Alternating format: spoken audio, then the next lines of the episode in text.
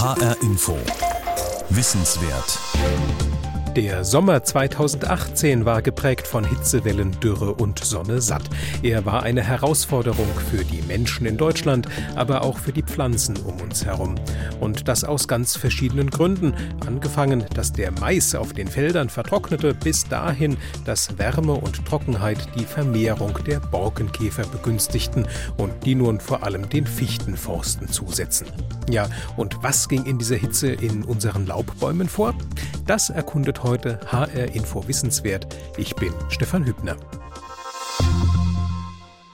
In Deutschland gibt es 90 Baumarten, so die Schutzgemeinschaft Deutscher Wald. Fast ein Viertel davon sind Fichten. Die Nadelbaumart führt damit die Rangliste der häufigsten deutschen Bäume an. Der häufigste Laubbaum ist die Buche, ein Lieblingsbaum von Wissenswertautorin Dimut Klerner. Sie besuchte die Georg-August-Universität Göttingen. Dort ließ sie sich in der Abteilung für Pflanzenökologie und Ökosystemforschung erklären, wie Laubbäume mit Trockenheit umgehen und stellte zu ihrer Freude fest, Buchen sind in dieser Hinsicht sehr typisch. Raschelndes Laub auf den Waldwegen, typisch für Oktober. Doch in vielen Wäldern kam dieses Jahr schon der Hochsommer so herbstlich daher. Viele Bäume haben vorzeitig Blätter verloren. Das heiße und extrem trockene Wetter ist ihnen anscheinend schlecht bekommen. Dieser Eindruck könnte aber täuschen, das haben Biologen an der Universität Göttingen herausgefunden. An Buchen haben sie sogar beobachtet, dass Baumstämme bei Trockenheit oft mehr Holz produzieren als bei feuchtem Wetter, obwohl ihnen zunehmender Wassermangel weniger Zeit lässt zu wachsen. Das sieht man, wenn man unterschiedliche Waldflächen vergleicht. Und sich anguckt, wann, zu welcher Jahreszeit waren denn 80 Prozent des gesamten Wachstums des Stammes dieses Jahres erreicht, dann sieht man, bei der sehr trockenen Fläche war das hier schon Anfang August der Fall, bei der mitteltrockenen war es Ende August der Fall und hier bei den feuchten war es erst im September der Fall. So weit, so gut. Je trockener es ist, desto schneller hört das Stammwachstum auf. Was man nicht denkt, jetzt in absoluten Zahlen gemessenes Wachstum des Stammes war in diesen trockenen Flächen, wo das Wachstum sehr früh im Jahr stagniert ist, doppelt so hoch wie bei den feuchten Flächen. Dr. Dietrich Hertel arbeitet in der Abteilung Pflanzenökologie und Ökosystemforschung an der Universität Göttingen. Er war zunächst überrascht, hat aber eine Erklärung für die hohe Produktivität der Buchen bei Trockenheit. Ein Himmel ohne Regenwolken erlaubt Spitzenleistungen bei der Photosynthese. Trockene Sommer sind auch immer strahlungsreiche Sommer. Und dann kann es durchaus sein, dass die Bäume, und die Buche ist da besonders anpassungsfähig, schon längst die Energie gewonnen haben, die sie brauchten und der frühe Blattfall gar keinen Vitalitätsverlust des Baumes anzeigen muss, sondern sie brauchen die Blätter nicht mehr. Diese Hypothese basiert darauf, dass Bäume ähnlich wie Photovoltaikanlagen bei strahlend blauem Himmel besonders produktiv sind. Bei solchem Wetter ziehen sie so viel Gewinn aus der Photosynthese, dass sie auch mit einer verkürzten Saison gut klarkommen. Doch damit ist die Geschichte noch nicht zu Ende. Nach einem trockenen Sommer mit reichlich Sonnenschein blühen die Buchen im nächsten Frühjahr oft üppig. Im Herbst des nächsten Jahres streuen sie dann oft massenhaft Bucheckern aus. Wenn man sich Klimafaktoren ansieht, dann kriegt man eben tatsächlich raus, dass die Reduktion des Stammwachstums nach sehr trockenen Jahren gepaart ist mit dem Phänomen, dass in dem Folgejahr nach dem trockenen Jahr es oftmals Fruktifikation gab und dass diese Fruchtbildung einfach dazu geführt hat, dass man weniger Stammwachstum hat. Viel Holz aufbauen, das scheint eine Buche nicht zu schaffen, wenn sie gleichzeitig massenhaft Bucheckern produziert. Also wohl eine Konkurrenzsituation. Wohin gebe ich meine Energie? In dem Fruchtjahr wird halt viel Energie in die Fruchtbildung gesteckt und weniger in den Stamm. Und wenn ich kein Fruchtjahr habe, ist genug Energie, auch den Stamm dick werden zu lassen. Nur ist es bei einer Buche so, wenn sie alt ist, ist der Stamm sowieso schon dick. Das hat keine Priorität für den Baum den Stamm immer dicker und dicker werden zu lassen. Stabil genug ist er ohnehin schon, sondern da wird eben rein investiert, wenn die Energie nicht für was anderes gebraucht wird, wie Fruchtbildung oder wie für das Nachbilden von Feinwurzeln oder für die Blattbildung, die aber sowieso relativ gleichmäßig immer Jahr für Jahr ist. Früher haben Buchen nur jedes fünfte bis sechste Jahr Bucheckern ausgestreut. Jetzt machen sie das oft schon jedes zweite bis dritte Jahr, was kein Zeichen dafür ist, dass es den Bäumen schlecht geht. Dietrich Hertel will da ein Missverständnis ausräumen. Weil es immer, gerade im Forstbereich, durch die Köpfe geistert. So ist das mit der Fruchtbildung der Buche. Wenn es ihr schlecht geht, die große Trockenheit, dann bildet die schnell nochmal viel Früchte, um ihre Nachkommenschaft zu sichern, wenn sie denn sterben sollte. Das stimmt überhaupt nicht. Das ist überhaupt auch kein Mechanismus, sondern das ist einfach gesteuert durch einen Überschuss an Energie, an Kohlenhydrate. Die Knospen für die Früchte werden ja schon jetzt in diesem Herbst angelegt. Und erst im nächsten Herbst gibt es dann die Früchte. In einem supersonnigen Sommer erwirtschaften die Buchen mit ihrer Photosynthese also oft so viel, dass sie im nächsten Jahr ganz groß in Nachwuchs investieren können. Und für die Förster ist natürlich blöd, weil natürlich, was die ja nur sehen, ist der Stammzuwachs. Das ist das, was Geld bringt. Tja, und jetzt geht halt der Stammzuwachs zurück wegen dieser Häufung der Mastjahre.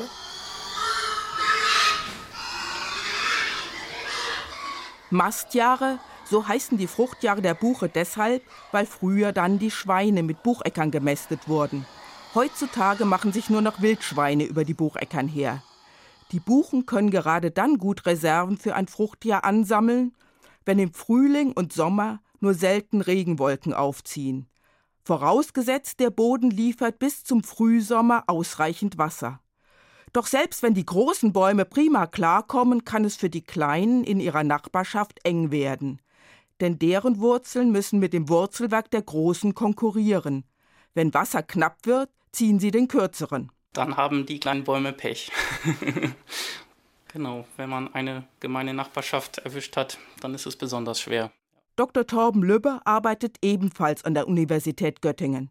Er konnte nachweisen, dass Bäume einer anderen Spezies bessere Nachbarn sind als gleichartige. Mischkultur kann also vorteilhaft sein, nicht nur im Gemüsebeet. Wir haben verschiedene Baumarten in Mischungen zusammen kultiviert, um zu schauen, ob es quasi also Mischungseffekte gibt dass jetzt die Konkurrenz zwischen verschiedenen Arten geringer ist als die Konkurrenz zwischen Bäumen der gleichen Art, wenn es darum geht, eine begrenzte Ressource wie Wasser aufzunehmen. Das waren alles Laubbaumarten, heimische Baumarten, die hier auch wachsen, also Buchen, Linden, Hainbuchen. Dann haben wir noch Ahorn untersucht und Eschen. Jeweils fünf junge Bäume mussten sich einen großen Blumenkübel teilen. Mal waren es fünf Bäumchen derselben Art, mal verschiedenartige. Die Bewässerung ließ sich jeweils exakt dosieren. Was wir beobachtet haben, ist tatsächlich ein kleiner Mischungseffekt, wenn Baumarten sich unterschiedlich einnischen, beispielsweise mit einer unterschiedlichen Wurzelarchitektur, also dass sie das Wasser aus unterschiedlichen Bodenschichten aufnehmen, aus unterschiedlichen Tiefen, dass das halt zu einer verringerten Konkurrenz führt, dass das eben zu einer höheren Vitalität der Bäume führt. Also es gibt verschiedene Studien auch aus Wäldern. Also da gibt es schon Hinweise darauf, dass das funktioniert. Ein Mischwald mit verschiedenartigen Bäumen hat außerdem den Vorteil, dass der Förster nicht alles auf eine Karte setzen muss. Richtig, das ist ja auch die Schwierigkeit, dass Förster sehr langfristig planen müssen, wenn es darum geht, Wälder zu pflanzen oder Jungbäume zu pflanzen. Und dass man halt noch relativ wenig weiß über die Anpassungsmöglichkeiten von verschiedenen Baumarten, wie gut sie mit Trockenheit klarkommen. Und ja, wenn man mischt, dann streut man das Risiko natürlich. Eins ist allerdings bei allen Bäumen gleich. Aus dem Wurzelraum muss Wasser nach oben kommen, bis in die höchsten Zweige. Die Leitungen, in denen das Wasser fließt, werden Gefäße genannt, genauer Leitgefäße. Mit den Blutgefäßen von Mensch und Tier haben sie aber kaum Ähnlichkeit. Die Gefäße von Pflanzen entstehen aus aneinandergereihten Zellen, und zwar aus Holzzellen, die schon abgestorben sind. Erst wenn die Zellen tot sind, erfüllen sie ihre Funktion als Wasserleitung. Wie das Wasser ganz ohne Pumpe in die Höhe fließt, erklärt Dietrich Hertel. Ja, die Wasserleitung im Baum erfolgt eigentlich nach ganz prinzipiellen physikalischen Gesetzen. Das hat jetzt mit Biologie an sich erstmal gar nichts zu tun. Das ist im Grunde genommen ein riesiges Netzwerk von wasserleitenden Gefäßen, dass das Wasser, das die Wurzeln im Boden aufnehmen, dann durch die Wurzeln in den Stamm, durch die Zweige bis in die Blätter transportiert. Und im Grunde genommen muss man es sich vorstellen, wie wenn man an einem Strohhalm zieht. Die Luft um die Blätter herum ist in der Regel so trocken, dass dort über Poren in den Blättern das Wasser nach außen an die Umgebung des Blattes abgegeben wird. Also an der Blattoberfläche andauernd Wasser verdunstet. Zwar können Blätter den Verlust von Wasser notfalls stark drosseln, indem sie ihre Poren, die sogenannten Spaltöffnungen, komplett schließen. Dann kann aber auch kein Kohlendioxid mehr in das Blatt hineinkommen.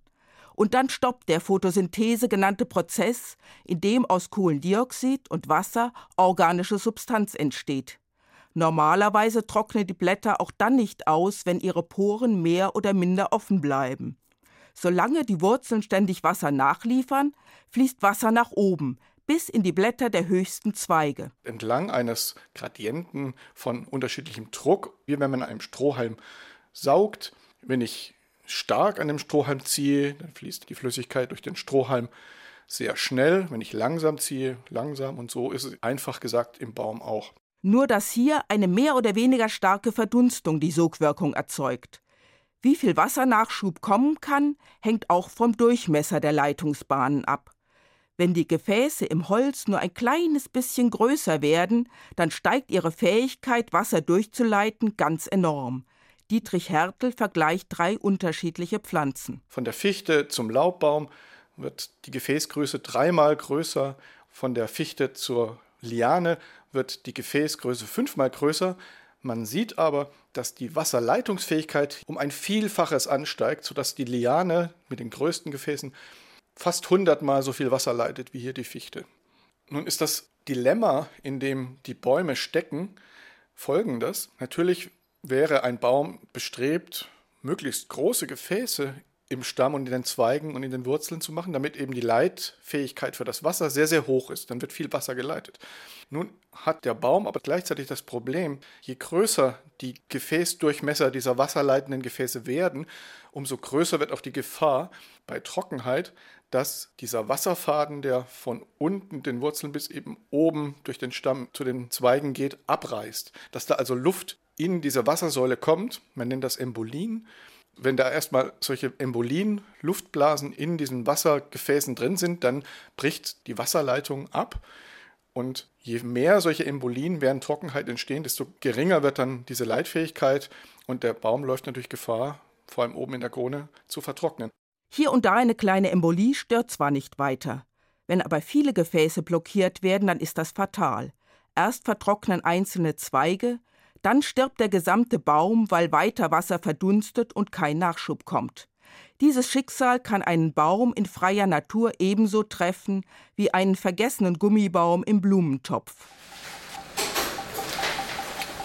Jetzt aber mal rüber ins Labor der Abteilung Pflanzenökologie und Ökosystemforschung.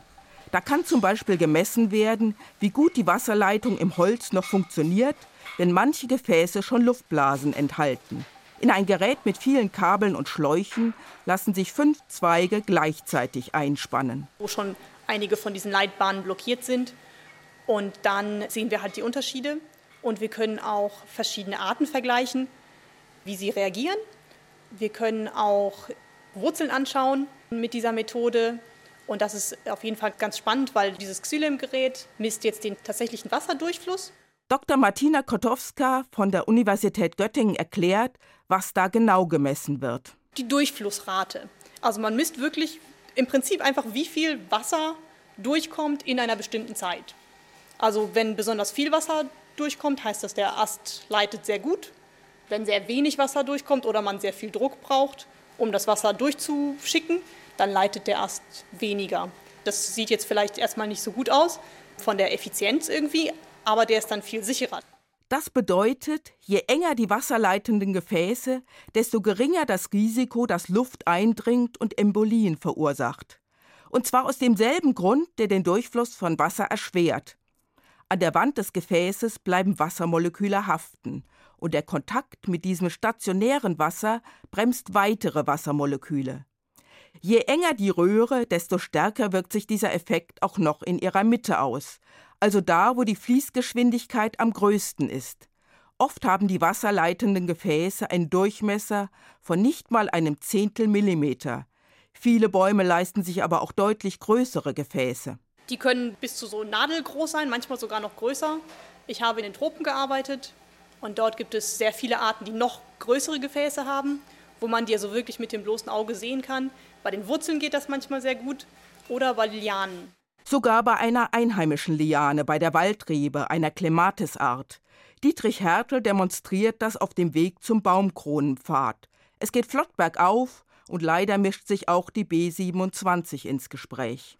So, ich habe jetzt hier am Waldrand von der Waldrebe eine der wenigen heimischen Lianenarten, die wir bei uns haben. Hier so ein Ast mal abgebrochen. Wir können jetzt hier gucken und tatsächlich sieht man jetzt hier mit bloßem Auge die großen Wasserleitbahnen denn die Lianen sind weltweit eben die Pflanzengruppe, die die größten wasserleitenden Gefäße haben, weil sie wirklich eben sehr gut wasserversorgt werden müssen und ja, darum bilden sie diese ganz großen Gefäße. Die meisten Arten von Lianen wachsen in tropischen Regenwäldern. Auch wenn sie dort bis in die Baumkronen hinaufwachsen, wird die Versorgung mit Wasser nur selten schwierig. Denn meistens regnet es ja täglich und reichlich. Doch zurück zu einheimischen Bäumen. Der Baumkronenpfad der Universität Göttingen ist aufgebaut wie ein normales Baugerüst. Auf Gitterrosten kann man 70 Meter weit durch die Baumkronen spazieren. Zunächst müssen wir aber auf Leitern 15 Meter in die Höhe klettern.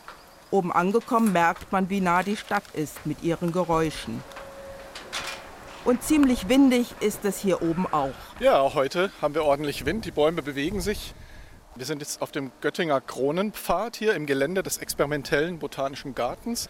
Wir haben hier Zugang zu neun verschiedenen Baumarten, an denen wir in verschiedenen Bereichen der Krone, der Baumkrone Messungen durchführen können, Forschung machen können.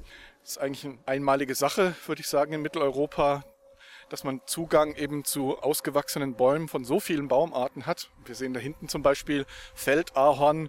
Ich möchte wissen, wer schon jemals in der Krone eines Feldahorns gestanden ist. Hier wachsen aber auch Spitzahorn und Bergahorn, Kirsche, Esche, Hainbuche, Winterlinde und Traubeneiche, alles einheimische Baumarten. Außerdem noch die Robinie, die ursprünglich aus Nordamerika stammt. Wir wissen über die Historie des Waldes relativ wenig.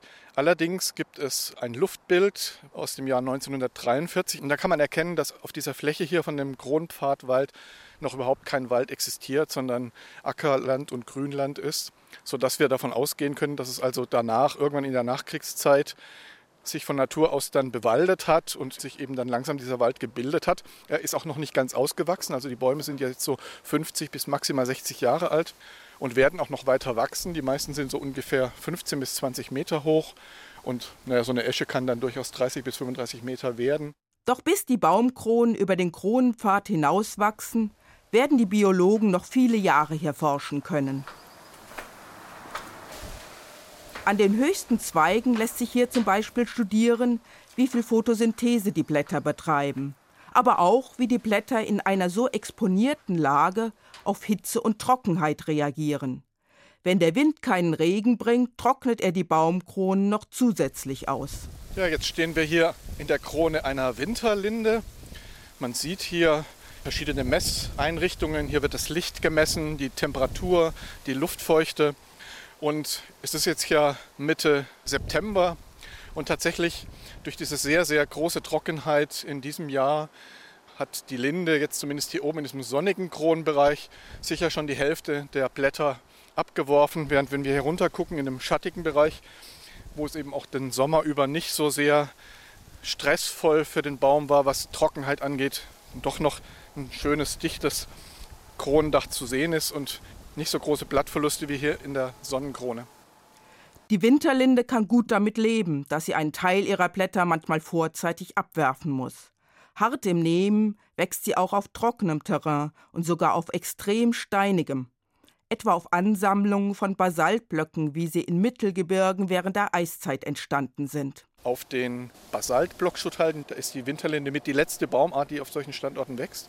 Und dann rollt sie als Reaktion auf die Trockenheit die Blätter wie zu seinem Röhrchen zusammen. Das macht einzig die Winterlinde, habe ich bei keiner anderen Baumart bisher beobachtet. Zusammengerollt verdunsten die Blätter weniger Wasser, was der Winterlinde erlaubt, Trockenheit besser zu trotzen. Aus Sicht der Forstwirtschaft ist sie trotzdem keine Alternative zu Bäumen, die mit Trockenheit nicht so gut klarkommen. Das helle, weiche Lindenholz taugt zwar prima zum Schnitzen, doch die Nachfrage ist gering.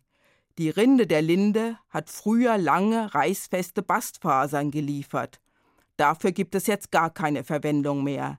Schnüre und Seile werden zwar manchmal noch aus Hanf oder Jute gemacht, aber meistens aus Plastik. Nun aber weg von Stamm und Krone, hinab zu den Wurzeln der Bäume. Eva Messinger aus der Arbeitsgruppe von Dietrich Hertel forscht unterirdisch. Für ihre Doktorarbeit beschäftigt sie sich damit, wie gut die Wurzeln das Wasser durchleiten. Genau, das wird gemessen an intakten Wurzeln im Boden. Das mache ich von der Oberfläche, also von den ersten 20 Zentimeter im Boden, aber es geht bis zwei Meter runter. Da installiere ich kleine Messgeräte an Wurzeln. Die messen dann, wie viel Wasser pro Zeit durch diese Wurzel fließt. Und ja, dieses Jahr hat es nicht besonders viel geregnet, also war es sehr trocken im Boden und auch die Bäume haben nicht so viel Wasser geleitet.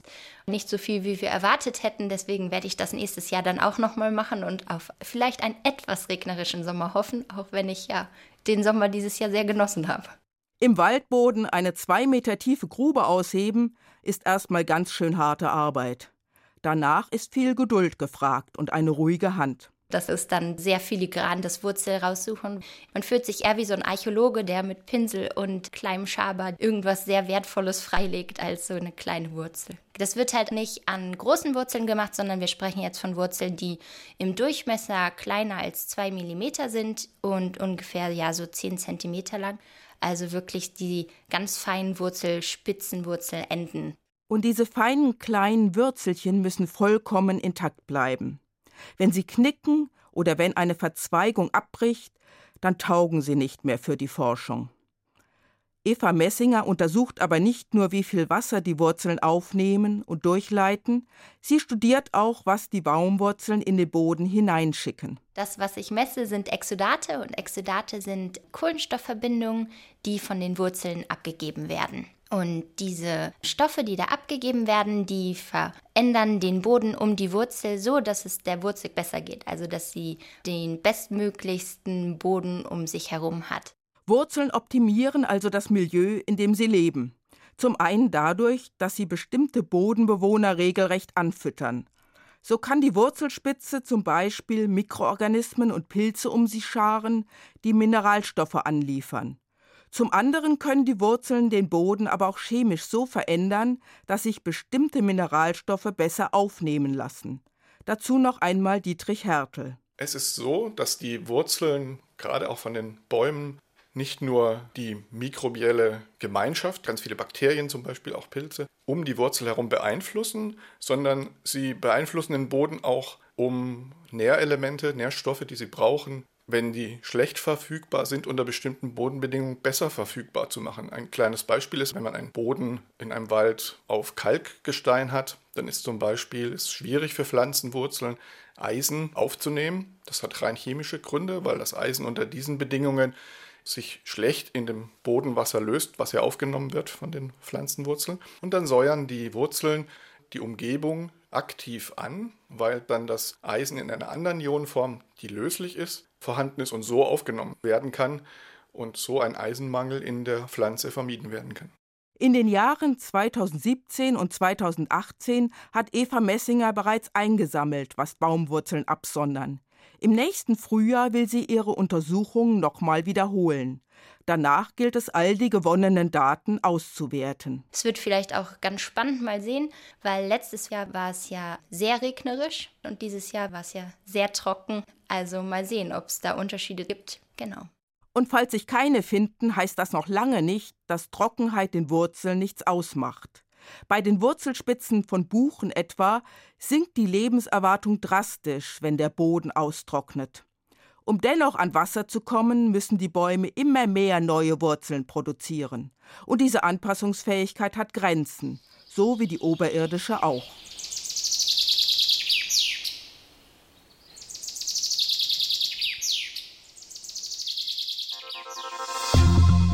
Wenn Bäume auf dem Trockenen sitzen, wie unsere Wälder mit wenig Wasser umgehen. Das war das Thema dieser Ausgabe von HR Info Wissenswert. Sie hörten eine Sendung von Dimut Klerner.